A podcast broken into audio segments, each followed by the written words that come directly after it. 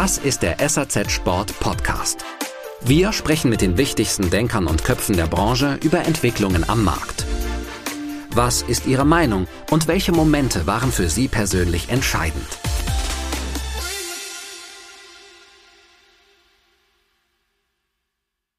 Wir sind sensationell durch die Pandemie gekommen. Wenn man sich den Status quo anguckt im Verhältnis zu dem, was zu erwarten war im äh, März 2020, als doch die Stimmung alles andere als gut und sehr sorgenvoll war, also zu Beginn des Lockdowns. Ähm, nichtsdestotrotz habe ich persönlich keine Lust auf den Nokia-Moment und irgendwann äh, erkennen zu müssen, okay, jetzt funktioniert es nicht mehr.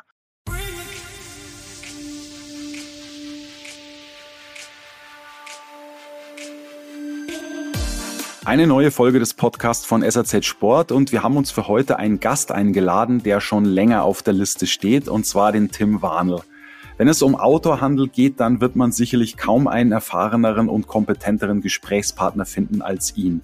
Tim Warnel ist schon seit 18 Jahren in der Branche bzw. im Handel, hat aber seit letztem Jahr eine ziemlich interessante Doppelfunktion. Er ist nicht mehr nur Händler, sondern auch Verbandsmanager bei Sport 2000. Wir haben darüber gesprochen, wie er das alles so unter den Hut bekommt und was seine Motivation war, für den zusätzlichen Job ein Stück weit Unabhängigkeit aufzugeben. Und natürlich, was er dort bewirken will, was er dort für Projekte am Start hat. Der Automarkt braucht nachhaltige Geschäftsmodelle und ein Thema dabei ist auch der Verkauf von Second-Hand-Ware. Ich wollte von ihm wissen, ob so ein Modell auch für kleinere Händler in Frage kommt.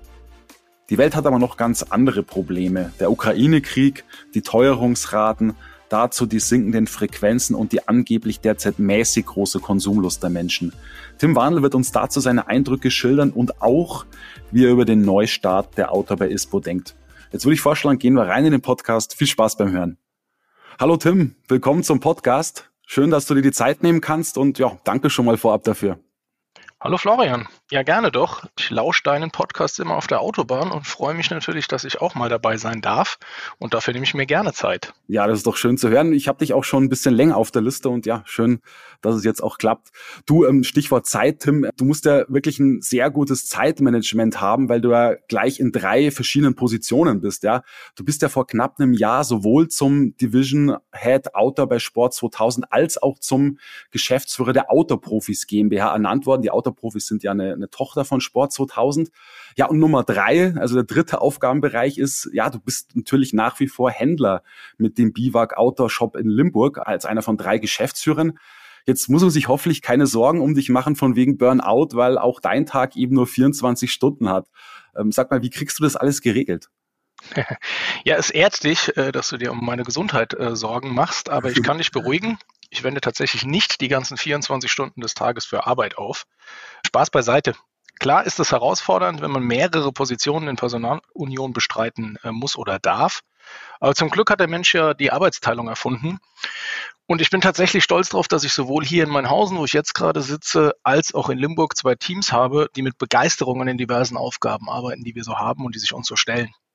Ich selbst bin dieses Arbeiten auf äh, mehreren Gleisen und in verschiedenen Unternehmen mittlerweile mehr als zehn Jahre gewöhnt.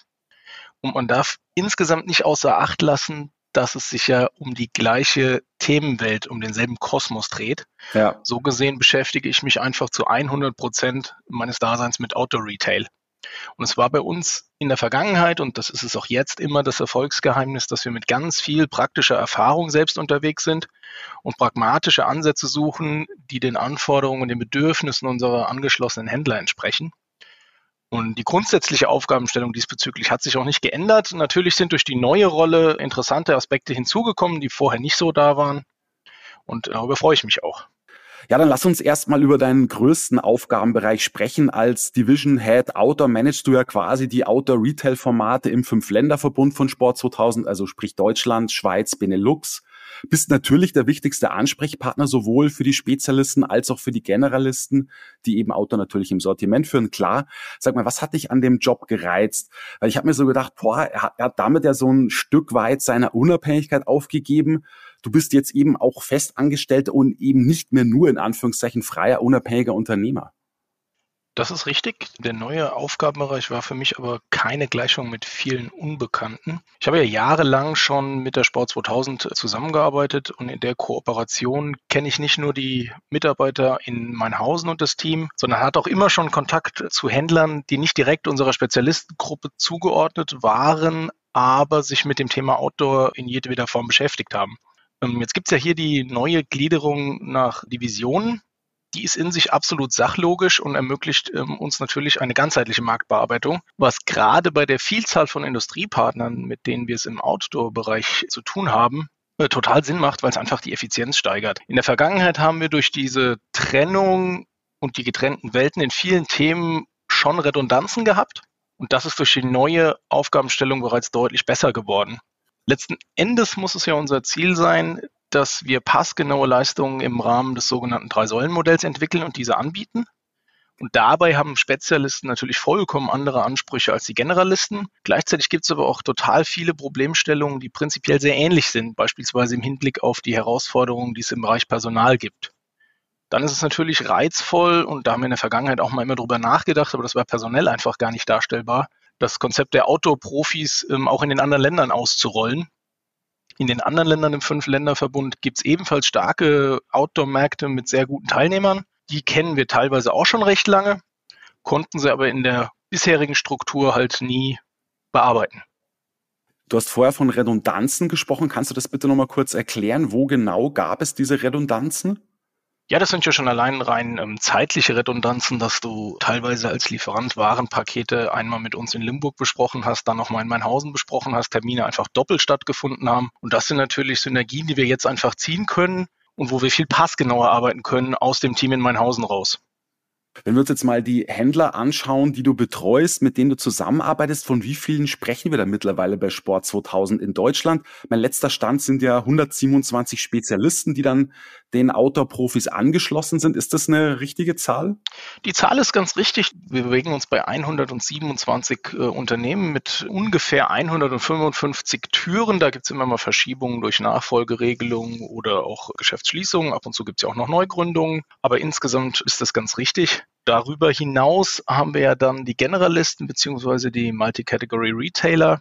Das sind ungefähr 400, von denen sich 200 mit dem Thema Outdoor auch beschäftigen, von denen dann wiederum 100 Kandidaten sind für den sogenannten Outdoor Club, an dem wir arbeiten. Mhm. Okay, worum geht es da genau? Bei dem Outdoor Club geht es im Prinzip darum, dass ein Multi-Category-Retailer sich mit sehr, sehr vielen Erlebnisbereichen beschäftigt und es aus unserer Sicht mit Sicherheit deutlich mehr Sinn macht, sich da ein bisschen zu fokussieren und in dem Bereich, für den man sich dann entscheidet, es gibt im ähm, Running und im ähm, Lifestyle ähnliche Konstruktionen beispielsweise, und sich in dem Bereich, für den man sich dann entscheidet, zu professionalisieren. Das heißt, einfach zu gucken, wo ist denn mein Platz auf dem Markt regional, wo sind denn gegebenenfalls Lücken, wo kann ich denn ähm, investieren und wo kann ich meine Nische finden, um anschließend das Thema Outdoor effizienter und professioneller als vorher zu bearbeiten. Genau, also es gibt ja bei Sport 2000 grundsätzlich so dieses Good, Better, Best Prinzip. Ja, du hast die, die Generalisten in dem Segment, die du auch gerade natürlich angesprochen hast, dann die Spezialisten und letztlich so als Krönung die Superspezialisten, die eben ja ganz besonders eng mit bestimmten Lieferanten zusammenarbeiten, die sich committen, wie es ja so schön heißt, die eben bei der Warenversorgung Vorrechte haben, die Top-Modelle anbieten dürfen, die natürlich ganz spezielle Sonderkonditionen noch bekommen und so weiter und so fort. Und es gilt ja jetzt erstmal nur, sage ich mal, für die Bereiche Teamsport und Running und das natürlich europaweit. Da an dich die Frage, Tim, wird so ein Modell auch für Outdoor kommen und macht es auch tatsächlich Sinn, das quasi vom Teamsport und Running auf Outdoor zu übertragen? Weil dann hätten wir die Generalisten natürlich, die dann vielleicht auch in diesem Run Club organisiert sind. Dann hätten wir die Outdoor Experts, also die würden dann nicht mehr Profis, sondern Experts heißt, analog zu den Teamsport Experts und zu den Running Experts. Und zu guter Letzt die Krönung sozusagen tatsächlich Absolute Outdoor.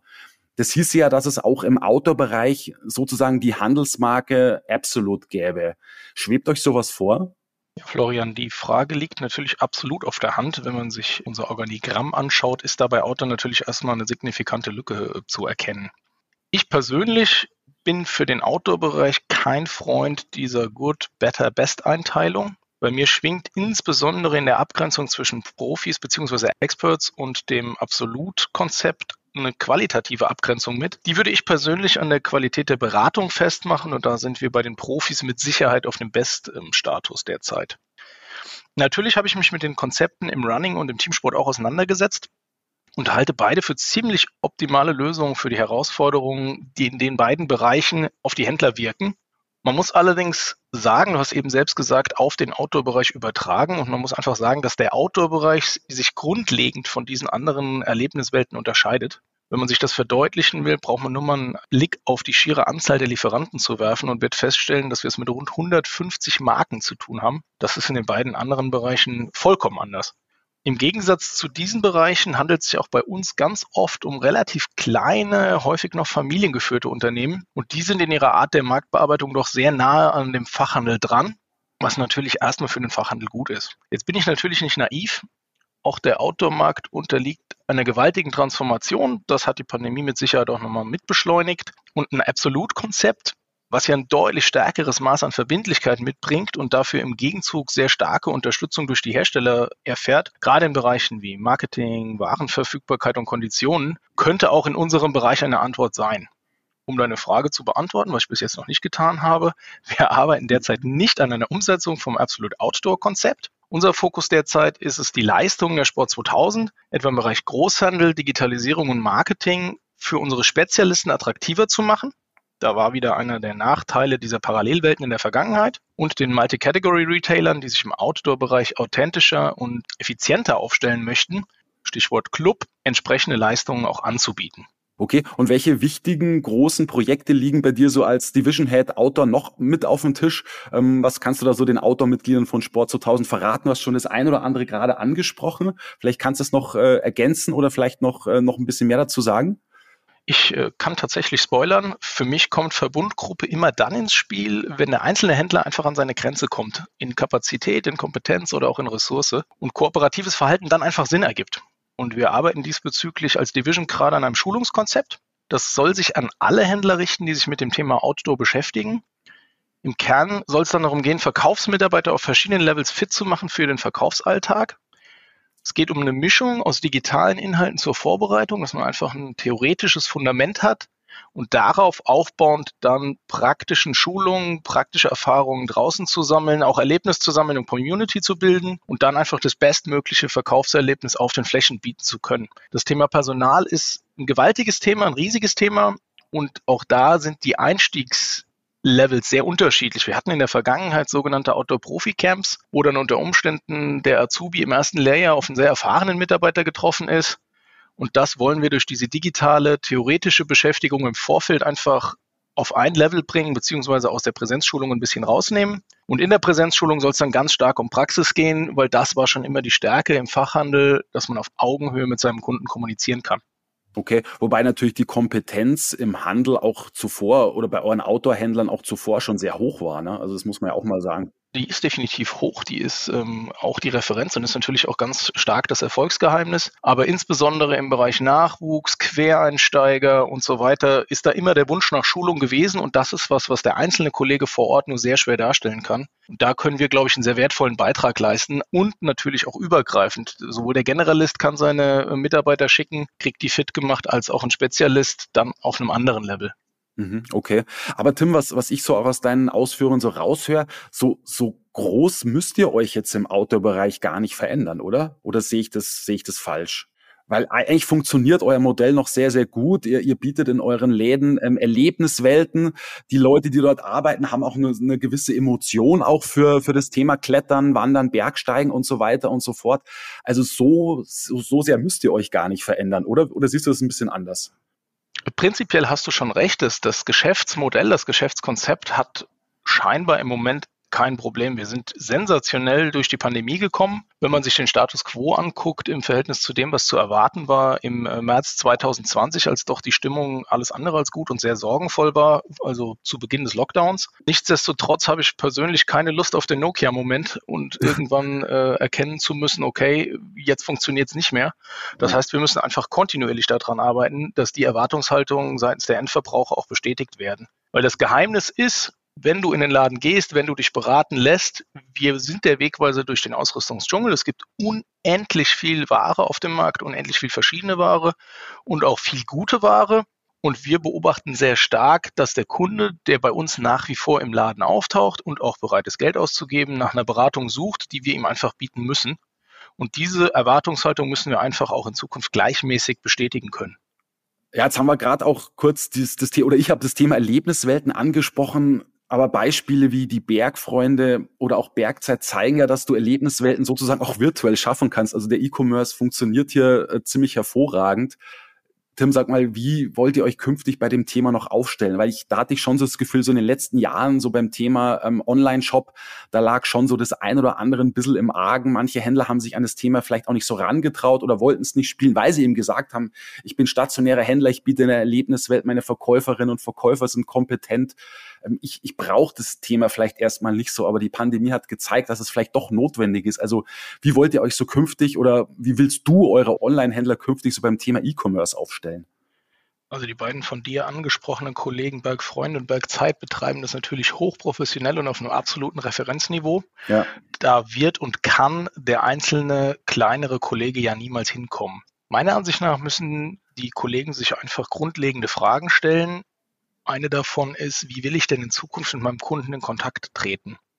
Der Kunde wird digitaler, der Kunde ist online-affin, der Kunde ist online getrieben, der Kunde hat sein äh, Smartphone 365 Tage im Jahr am Mann, gefühlt 24 Stunden. Das heißt, man kann diesen Informationsweg nicht außer Acht lassen. Daraus resultiert natürlich bestimmte Hausaufgaben, wie zum Beispiel, dass man online einfach sichtbar sein sollte und dass man online klar kommuniziert, okay, lieber Kunde, was kannst du denn von mir erwarten? Ich würde jetzt niemals pauschal jedem Kollegen empfehlen, du brauchst unbedingt einen Online-Shop, anders wird es dich langfristig nicht mehr geben. Das sehe ich auch prinzipiell nicht so, weil das Thema ist natürlich, jemand, der online macht, eröffnet im Prinzip eine Filiale im virtuellen Raum. Und da muss man dann natürlich auch zu Hause sein, weil da gelten teilweise andere Spielregeln, das fordert Ressourcen, das ist ein ganz anderes Geschäftsfeld. Was man tun sollte, ist die Online-Sichtbarkeit des eigenen Unternehmens zu erhöhen man muss einfach für den Kunden auffindbar sein. Das sind einfach so ein paar Grundregeln, die man da beherzigen sollte. Was wir als Sport 2000 tun, ist, wir arbeiten ja gerade sehr intensiv an der neuen Sportplattform, auf der wird es natürlich auch einen Outdoor-Bereich geben, wo die Kollegen, die dazu technisch imstande sind, sich dann auch anschließen können und wo es dann auch so sein wird, dass der einzelne Kollege ein digitales Schaufenster hat für sein eigenes Geschäft. Das heißt, sein Sortiment ist dargestellt auf der Plattform als eigener Bereich. Das ist dann sport2000.com wahrscheinlich, ne? Und, das ist, äh, das ist die sport2000.de, genau. Oder de, genau. Ja. Oder .com, ja. Und ähm, da kann der einzelne Händler sich anschließen, kann natürlich direkt über die Plattform auch verkaufen und kann aber auch über den Datenaustausch sein eigenes Sortiment dort zeigen. Aber ich merke schon, E-Commerce ist nicht eines deiner Fokusthemen. E-Commerce ist insgesamt natürlich wichtig und ist insgesamt auch ein total interessantes Thema, weil natürlich äh, bedeutende Rolle für die Zukunft. Womit ich mir schwer tue, ist die pauschale Empfehlung, sich diesem Thema anzunehmen. Man soll einfach überlegen, okay, was muss ich machen, um präsent zu sein? Sind Social Media Kanäle? Ist es der eigene Shop? Man muss sich aber einfach im Klaren sein, wie viel Arbeit dahinter steckt und muss sich überlegen, ob man das investieren möchte und kann. Kurzen Hinweis in eigener Sache und zwar zu unserem Sporthandelskongress. Wie ihr vielleicht wisst, gibt's den schon ein bisschen länger und zwar seit 2018. Bis auf 2020, dem großen Pandemiejahr und ja, den ganzen Beschränkungen, ist er jedes Jahr einmal über die Bühne gegangen. Ich glaube, wir können ganz unbescheiden sagen, dass der sich als der Treffpunkt für Entscheider in der Sportartikelbranche etabliert hat. Ich meine, das kann jetzt natürlich auch nur Marketinggeblubber sein, aber sprecht mal mit Leuten, die vor Ort waren und die die Veranstaltung live miterlebt haben, die werden das euch sicherlich bestätigen. Weil es ist einfach so, ähm, ihr als Hersteller und Händler bekommt da Wissen von echten Experten vermittelt. Es werden euch Lösungsansätze geboten und äh, auch Denkanstöße gegeben. Ja, ganz wichtig.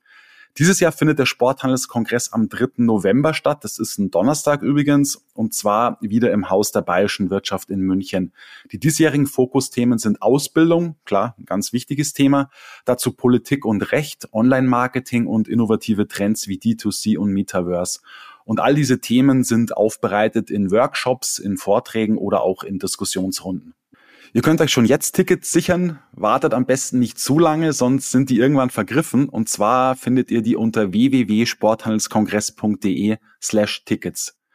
Jo, dann bleibt mir nur noch zu sagen, wir freuen uns auf euch. Ja, Stichwort Geschäftsmodelle. Wir alle sprechen in der Branche natürlich sehr viel über nachhaltige Geschäftsmodelle, über das Thema Kreislaufwirtschaft. Und da gibt's tatsächlich ein, finde ich, ein recht spannendes Modell im Einzelhandel, was sich jetzt immer mehr so rauskristallisiert, und zwar das Angebot von Second-Hand-Ware. Decathlon spielt das Thema auch ein Globetrotter, wo sogar eine Second-Hand-Verkaufsfläche vorhanden ist in manchen Geschäften. Und die kaufen ja sogar gebrauchte Ausrüstung an. Also das finde ich auch sehr interessant. Jetzt kann ich mir vorstellen, dass mancher Hersteller oder auch Händler so ein bisschen die Augen verdreht und sagt, boah, wir möchten doch bitte schön möglichst Neuware verkaufen. Was hältst du denn von dem Geschäftsmodell? Kann sich der Handel dem verschließen? Jetzt auch so der Lokale, der Nicht-Filialist, der eben nicht in der Stadt sitzt und auch der, der viele Stammkunden hat und meint, ah, meine Leute kaufen äh, sowieso keine gebrauchten Sachen. Also wie siehst du das Thema Secondhand? Das ist insgesamt natürlich es ist nicht unbedingt neu. Wir haben Kollegen, die teilweise schon seit Jahrzehnten ihre Flohmärkte veranstalten, darüber Secondhand-Ware an ihre Kundschaft bringen. Und es taucht natürlich auch, getrieben über Online-Plattformen, gibt es ja mittlerweile auch reichlich Kleiderkreisel, mittlerweile heißt es, glaube ich, Vinted und Co., wo einfach sehr viel gebrauchte Ware ist. Ich weiß nicht, wo ich es gelesen habe, wenn ich mich richtig erinnere, ist knapp die Hälfte aller Konsumenten auf dem Bereich äh, Secondhand unterwegs und interessiert sich dafür. Daraus könnte man natürlich ableiten, das ist auf jeden Fall auch relevant äh, für den einzelnen Händler.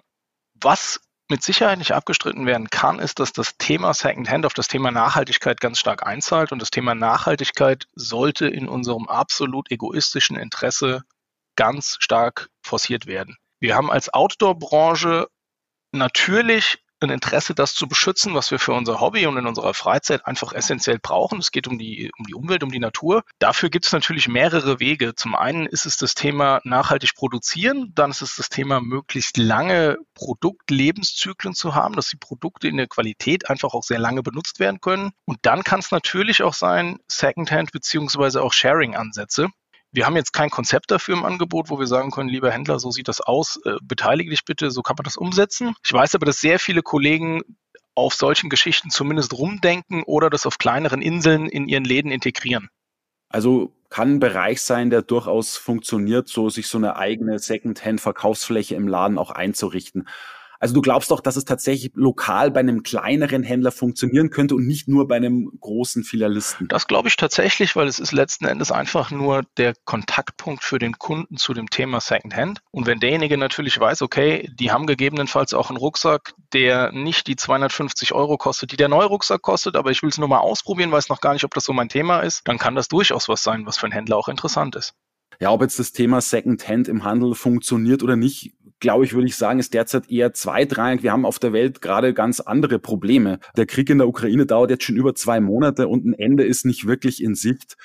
Mal an dich als Manager auch der Sport 2000 gefragt, ähm, hat der immer noch einen Einfluss auf die Frequenz im Geschäft, wie es ja offenbar am Anfang durchaus der Fall war? Am Anfang stimme ich dir da komplett zu in den, in den ersten zwei Wochen nach Ausbruch dieser unsagbaren Auseinandersetzung lag einfach ein Schatten über allem gefühlt äh, hatten die Leute einfach nicht so die Lust einzukaufen und zu konsumieren. Mittlerweile überlagern sich dann natürlich mehrere Effekte. Du hast zum einen immer noch die Auswirkungen der Corona-Thematik. Du hast die Auswirkungen der Inflationsthematik. Du hast die direkten Bilder, die einen in den Nachrichten natürlich auch äh, längerfristig verfolgen. Und gleichzeitig hast du natürlich jetzt die beginnende Saison über besseres Wetter, über die Feiertage. Das Bild, was sich zeigt im Handel, ist sehr differenziert. Wir haben Kollegen, die melden eigentlich sehr starke Umsätze. Dann haben wir aber auch Kollegen, die sagen, nee, ist bei uns gar nicht so. Wir rennen noch deutlich in einem Normaljahr hinterher. Das wird die Zeit zeigen. Jetzt habe ich neulich auch eine Statistik von der GfK gesehen und da hieß es, die Konsumlust sei so niedrig wie noch nie zuvor oder wie selten zuvor. Wie hoch würdest du denn derzeit so die Konsumlust der Leute sehen? Die Konsumlust der Leute ist natürlich ein super pauschaler Begriff. Die Studie habe ich auch wahrgenommen. Im Outdoor-Bereich ist es so, dass die Leute ja sehr bedarfsorientiert kaufen und mit einem konkreten Verwendungszweck im Kopf quasi. Ich glaube, was wirklich stark zurückgegangen ist, ist dieser klassische Samstagsausflug in die City. Wir verbringen einfach Zeit, sind gut gelaunt und kaufen irgendwas ein. Ich glaube, das ist Konsum, der tatsächlich zurückgeht, wobei man ja sogar fragen muss, ob das gut oder schlecht ist. Die Konsumlust auf Outdoor-Produkte ist aus meiner Sicht äh, ungebrochen, führend da mit Sicherheit immer noch Schuhe, wo eine super hohe Nachfrage zu verzeichnen ist. Ich glaube auch, dass viele Leute das Thema Outdoor im Rahmen der Pandemie gerade als Gegenentwurf zu den digitalen Meetings entdeckt haben und einfach ganz bewusst nach dem Thema draußen Natur, echte Welt suchen.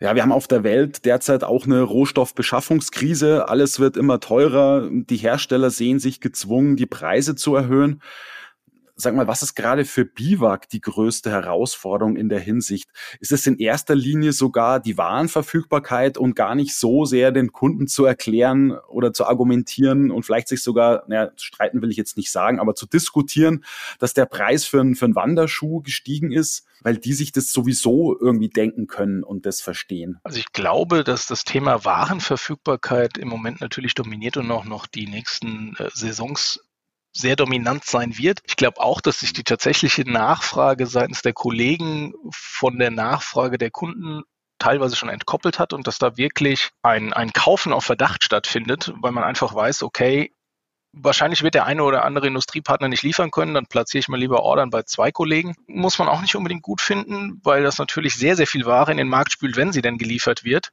Zum Thema Preiserhöhung ist es mein Eindruck, dass solange diese Preiserhöhungen moderat sind und die Eckpreislagen nicht signifikant verlassen werden, ist das was, was der Kunde schon bereit ist mitzugehen. Das heißt, da ist grundsätzlich einfach dieses Verständnis da, weil halt alles auch teurer geworden ist, oder? oder da ist das Verständnis da. Meiner Ansicht nach haben äh, Diskussionen oder gar Streits im Verkauf über Preise nichts verloren. Letzten Endes hat man eine konkrete Beratungsleistung und hat ein Produkt, was man äh, berät. Und der Kunde muss dann selbst beurteilen, ob er bereit ist, äh, dafür Geld auszugeben. Aber so bei dem berühmten Zehner mehr, der es ja bei vielen Produkten ausmacht, glaube ich jetzt nicht, dass das zu sehr, sehr starken Problemen führen wird. Es gibt natürlich Bereiche, wo Preislagen erreicht sind, wo der eine oder andere sich einfach überlegen wird, okay, brauche ich das Produkt denn überhaupt konkret? Ist das was, was ich jetzt für den einwöchigen Urlaub brauche und danach vielleicht zwei Jahre gar nicht mehr, dann lasse ich es eher? Oder ist es was, was ich im Alltag benutzen kann oder einfach sehr häufig benutzen werde? Dann ist definitiv auch die Bereitschaft da, Geld zu lassen. Ja, jetzt zu einem grundsätzlich recht erfreulichen Thema. Wir alle können uns endlich im Juni wieder zu einer großen Präsentationsmesse live vor Ort treffen. Die Outdoor bei ISPO feiert sozusagen einen Neustart nach zwei ausgefallenen Veranstaltungen. Jetzt könnte ich mir vorstellen, dass da so zwei Herzen in deiner Brust schlagen. Ja, also der Sport 2000 Manager Tim Warnel denkt sich, oh, super, dass es die Messe jetzt wieder gibt. Ich kann mich mit den strategischen Partnern von Sport 2000 an einem Ort treffen und Gespräche führen. Das spart natürlich auch Zeit und Ressourcen, klar. Aber der Händler Tim Warnel denkt sich, hm, mal abwarten. Ich muss erst mal sehen, wie sich die Messe so entwickelt, ob ich die noch brauche. Ich habe ja die Messe der Outdoor-Profis. Ähm, da habe ich letztlich alles, was ich brauche. Also was würdest du sagen, Tim? Bin ich ein talentierter Gedankenleser oder sollte ich das doch lieber bleiben lassen? Naja, Florian, das mit der Kristallkugel wird jetzt, glaube ich, nicht dein Kerngeschäft werden. Tatsächlich schlagen mehrere Herzen in der Brust, da muss ich dir recht geben. Erstmal ist es das Herz Mensch ich finde es total großartig, dass man sich wieder in echt treffen kann und im physischen Austausch mit anderen Menschen steht, weil Teams-Meetings äh, haben natürlich viele Vorteile, aber irgendwann ist dann auch einfach mal der Punkt erreicht, wo es einfach total schön ist, im echten Kontakt mit echten Menschen zu stehen.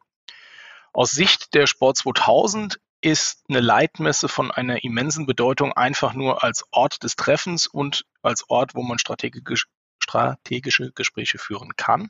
Ganz klar, und dafür ist München auch als Ort vollkommen gut geeignet, keine Frage. Deswegen haben wir auch bewusst gesagt, dass wir mit einer Standfläche dort vertreten sein werden, standen im Vorfeld sehr intensiv im Austausch mit den Veranstaltern, die sich auch sehr grundlegende Gedanken über das Konzept gemacht haben. Als Händler ist deine Einschätzung nicht ganz korrekt. Da könnte ich natürlich sagen, ja, wir haben die Veranstaltung in Mainhausen, die war natürlich nie ein Gegenentwurf zu einer internationalen Leitmesse, sondern das sind Ordertage. Mein Traum, und das ist auch was, was ich im Vorfeld immer ganz klar kommuniziert habe, ist der zeitliche Zusammenhang mit der Veranstaltung in München, München als klassischen Kickoff, wo mich Tim Warnel dann einfach mein Wesen als Gearhead hinführt, wo ich Neuigkeiten sehen will, wo ich einfach Branche wahrnehmen will. Und das ist was, was wir in Mannhausen mit unserer eigenen äh, Messe beziehungsweise unseren Ordertagen auch gar nicht bieten können. Ich persönlich glaube, dass in München nach diesen, ich glaube, es waren letzten Endes zwei Jahren Messeabstinenz, eigentlich ganz gut was los sein wird. Und ich glaube auch, dass das Konzept prinzipiell sehr durchdacht ist. Mhm. Das heißt, du gehst doch davon aus, dass die sagen wir mal, neue Auto bei ISPO auch von deinen Händlern, sage ich mal, auch angenommen wird und auch natürlich frequentiert wird, weil im Endeffekt steht und fällt die Messe auch mit der Besucherzahl. Und ich würde mal sagen, das ist quasi jetzt so ein, die 2022er Veranstaltung ist quasi so ein Warm-up für 2023, wo die Messe dann im Mai stattfinden wird und eben wieder dann auf dem Messegelände. Also du würdest sagen, ja, die Messe bekommt auf jeden Fall eine Chance von den Händlern. Das glaube ich schon. Messe lebt für mich von drei Faktoren und das ist die richtige Ware. Produkt ist, sollte absolut im Fokus stehen, die richtigen Menschen und der richtige Zeitpunkt. Die Anpassung des Zeitpunkts war vollkommen unumgänglich, das war ganz klar. Die war einfach zu spät und ist jetzt eigentlich äh, auf dem richtigen Zeitpunkt, zumindest dann zukünftig. Der Termin dieses Jahr, und den muss man einfach als Kompromiss sehen, in den Gesprächen mit den Kollegen gibt es den einen oder anderen, der sagt, ich fahre nicht hin. Das hat aber meistens tatsächlich eher personelle Gründe in den einzelnen Häusern als den Hintergrund, dass sie eine Leitmesse für überflüssig halten. Ich glaube eher, dass das Thema Leitmesse in den Kalendern wieder gesetzt sein wird, wenn da wieder eine gewisse Routine reinkommt. Okay, Würdest du dann sogar von einer Art Renaissance sprechen der großen Leitmessen? Weil die hatten ja in den letzten Jahren, das ist ja auch kein Geheimnis, doch sehr zu kämpfen. Die hatten zu kämpfen, das ist prinzipiell richtig. Das hatte aber, glaube ich, nicht unbedingt was mit dem Charakter der Leitmesse zu tun, sondern eher was mit falschem Timing und natürlich auch einem gewissen Gigantismus, der da stattgefunden hat, der den einen oder anderen Kollegen dann davon abgehalten hat, dorthin zu fahren. Ich glaube, dass das grundsätzliche Thema Messe, das Sehen von Neuheiten, das, der Start in die Saison als echtes Kickoff, das Eintauchen in neue Farbwelten, in einfach neue Produktwelten auch in Zukunft von Relevanz sein wird, ganz klar. Okay, nee, also wir freuen uns auch sehr auf die Messe und dann auch den einen oder anderen Händler natürlich da zu sehen und begrüßen zu dürfen. Tim, ich sag ähm, vielen Dank äh, für das Gespräch. Ähm, alles Gute für die Sommersaison, sowohl bei der Sport 2000 als auch bei Biwak. Ja, vielen Dank, Florian.